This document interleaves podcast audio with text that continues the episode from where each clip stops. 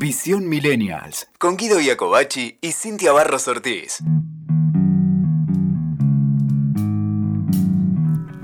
En este episodio de Visión Millennial hablaremos del miedo a emprender, del miedo que enfrentamos como emprendedores, del miedo que tenemos cuando creamos nuestro propio trabajo y cuando dedicamos tiempo a nuestro propio proyecto. A veces, ¿por qué no a nuestro propio proyecto de vida? Porque emprender la vida también es emprender. Pone atención a cada punto que hoy desarrollaremos en este podcast porque seguro te van a servir para superar tus miedos. Hoy tenemos de invitado a Carlos Morillo, oriundo de Venezuela, quien emprende en tierras desconocidas para él junto al equipo de profesionales de Va en Red, lo que pasa en la ciudad, una revista virtual que le muestra al lector sucesos que los medios de comunicación convencionales no te muestran. Bienvenido a Visión Millennial, gracias por acompañarlos en el desarrollo de este tema. ¿Cómo estás? Excelente saludo a todos los millennials que nos escuchan el día de hoy y espero que les encante este tema que es súper pedido y súper debatible, digamos muy necesario en estos tiempos, como eh, todos emprendemos en, todas las áreas de la vida, ¿no? Exactamente, así que bueno, comencemos. Exactamente, qué grande Carlos. Bueno, Carlos, ¿qué es emprender?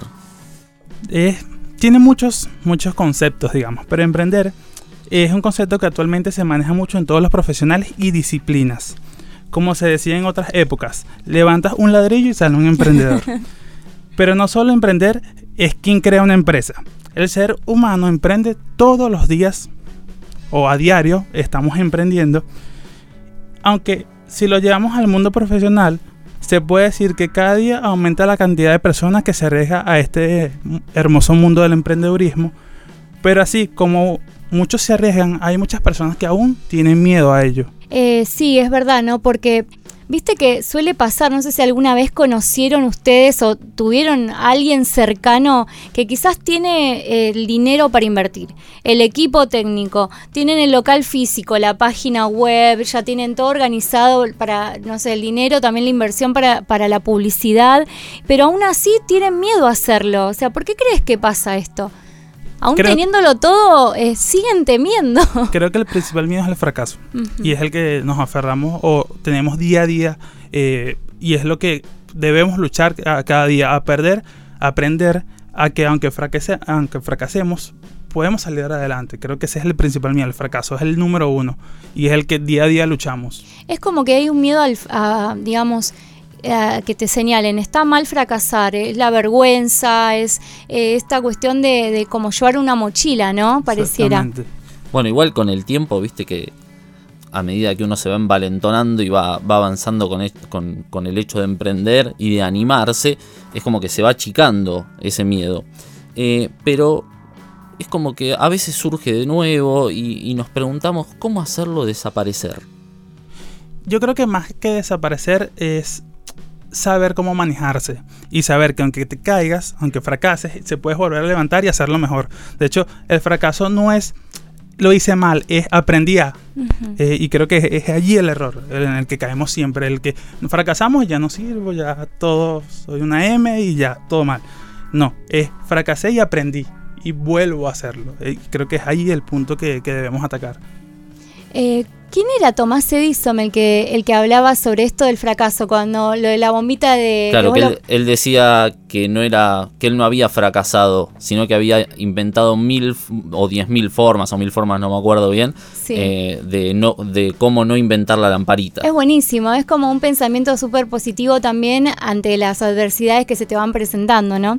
Chicos, vieron que hay gente que cuando uno les pregunta si tienen miedo, se mueren tanto de miedo que dicen que no tienen miedo. O sea, ¿no? Pareciera como que es un chiste, pero es real, ¿no?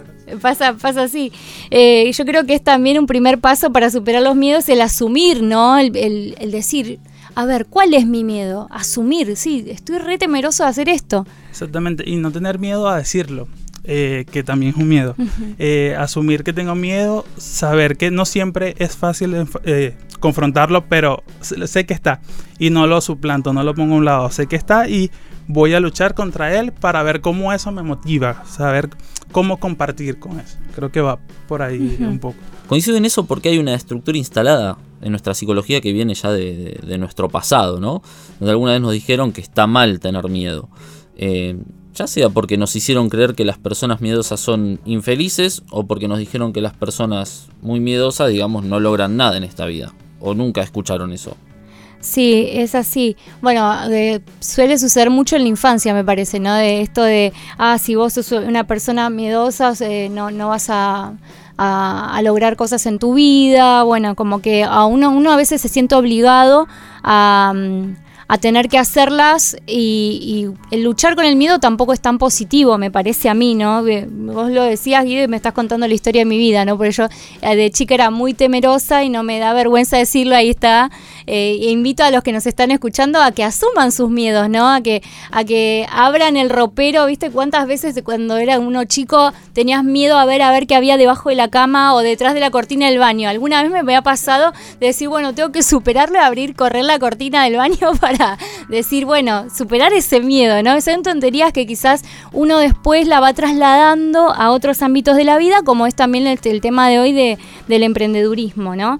Y, bueno, en ese caso también, em, como decías vos, el, por qué ser miedosos tiene que ser una vergüenza, ¿no? Y, está bueno esto de, de, poder ir viendo qué paradigmas, ¿no? Porque es, el tener que ver con un pasado, con personas que quizás te instalaron eso en tu mente, tiene que ver con paradigmas. Exactamente, aparte psicológicamente se dice que de 0 a 6 años es el periodo donde uno absorbe todo lo que forja eh, posteriormente o todo eso que va uno trasladando posteriormente. Entonces es muy importante a todos los que nos están escuchando que se debe hacer un cambio de paradigma. Todo lo que nos instalaron eh, de 0 a 6 años hay que modificarlo y cómo se hace, porque a veces nos preguntamos cómo se hace. o sea, tú lo dices, pero no es tan fácil. Danos la clave, por favor. Te no, eh, eh, la clave yo la estoy aprendiendo todavía, porque no... se aprende toda la vida, dice. Sí, Se, se, aprende y se trabaja diariamente. ¿Cómo, ¿Cómo yo puedo cambiar ese paradigma? ¿Cómo cada vez que me dijeron que no, convertirlo en un sí? O cada vez que me dijeron tal vez, eh, utilizarlo como un tal vez no para negativo, sino un tal vez de voy a seguir, voy a seguir trabajando. Y creo que es allí el detalle.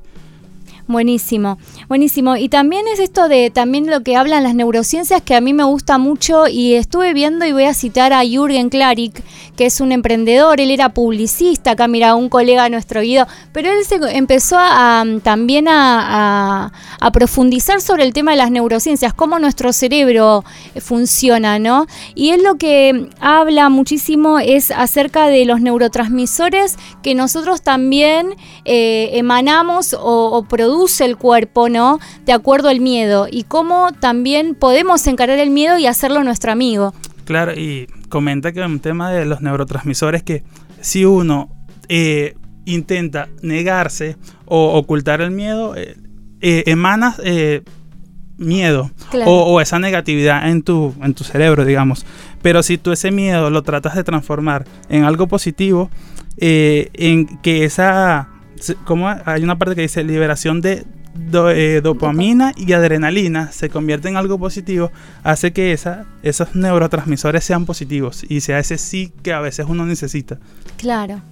Esto es como, viste, cuando te ves un perrito ahí en la calle, una cosa así, que si vos le tenés miedo, el perro lo detecta al toque y ah, se pone como violento, viste, pero si vos vas con confianza, sereno, tranquilo, ya es otra cosa. Sí, tal cual.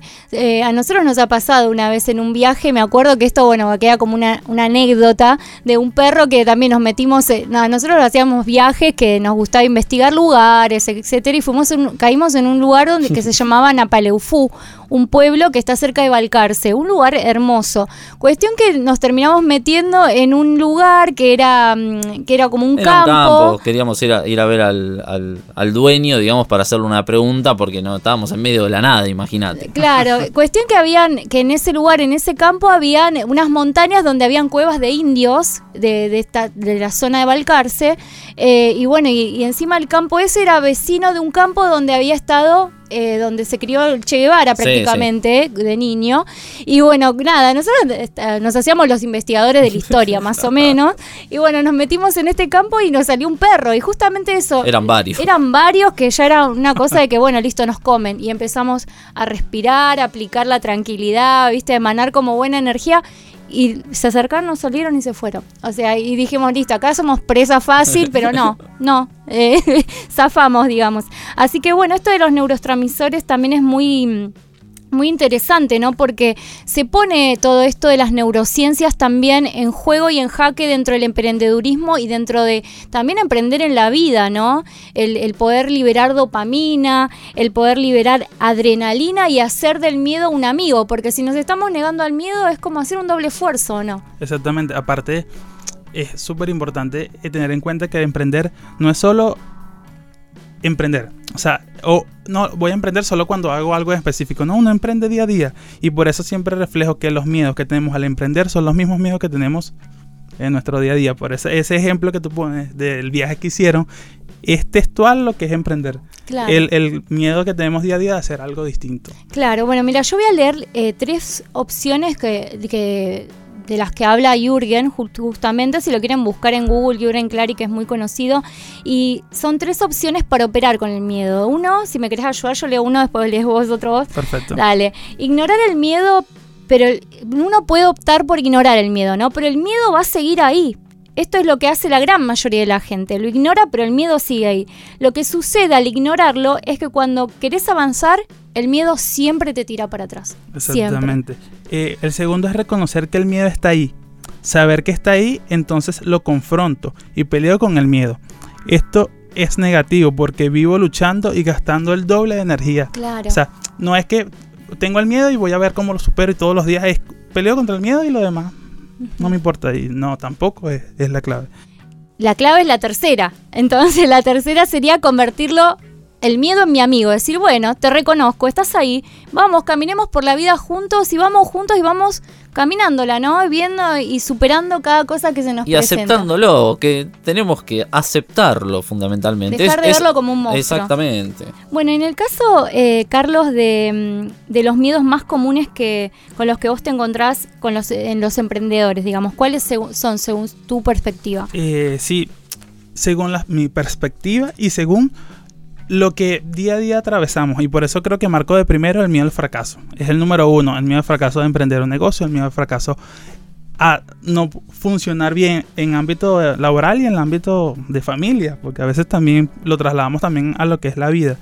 No tener ideas claras, eh, a veces andar divagando con ciertas cosas y no, no centrarnos o no tener ese momento de, de decir calma, voy a plasmar las ideas. No empatizar con los clientes no saber cómo dar de conocer al público. Fundamental a veces cómo, cómo presto mi servicio, cómo, cómo doy a conocer un producto que hago, eso es fundamental. Miedo a perder el tiempo. Sí. Día a día corre el tiempo a veces mucho más rápido, lo vemos de esa forma y es como que, y si hago esto y no, no, no, eh, no llego a nada, entonces fundamental.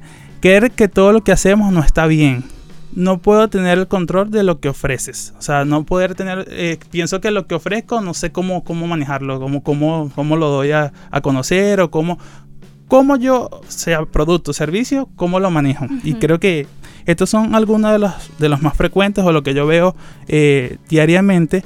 Y todos estos miedos no solo se generan al emprender, como dije, sino es el reflejo de nuestro día a día. Es claro. prácticamente nuestro pan de cada día. El emprender no es solo cuestión de montar o iniciar una empresa. Y esto que quede claro, o sea, no es, no es solo eso. Es cambiar de perspectiva y de mentalidad. Los miedos o posibles temores se tienen que ir trabajando, se tienen que ir aceptar, digerir y hacer amistad de ellos. Creo que es la consigna del día. O sea, ¿cuál es la consigna? Eso, aprender a convivir con tu miedo.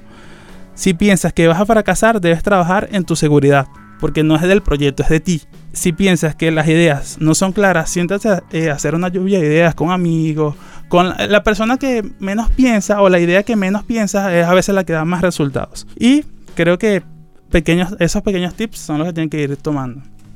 Eh, yo pienso que entonces nuestro emprendimiento o nuestra acción de emprender siempre va a ser un reflejo de nosotros mismos y, lo que nosotros tenemos adentro. tal cual. Bueno, Carlos, muchas gracias por tu paso por aquí, por Visión Millennial. Y a quienes nos escuchan, recuerden que además de todos los consejos y el profundo análisis que hemos hecho acerca hoy del miedo y con estos tips que hemos hablado tan claros, ¿no? Y con esas tres formas de operar con el miedo, poder aplicarlos y dejarles otra cosita más, que emprender, para emprender mejor dicho, es fundamental apasionarte. Cuando te apasionás, podés romper las cadenas que te atan y que no te dejan que te desenvuelvas tranquilamente en el mundo. Sé lo suficientemente apasionado en tu emprendimiento profesional o de vida. Al sentir pasión por lo que haces, nunca te cansarás. Esperamos que si tenés todo listo y todo claro, te animes a iniciar lo nuevo, con tu negocio, con tu proyecto o con tu vida, en tu vida misma. Y recuerda que el miedo siempre existirá y con el tiempo lo irás perdiendo, porque puedes convertirlo en tu amigo y en tu motor. Escuchaste Visión Millennials con Guido Iacobacci y Cintia Barros Ortiz. WeToker. Sumamos las partes.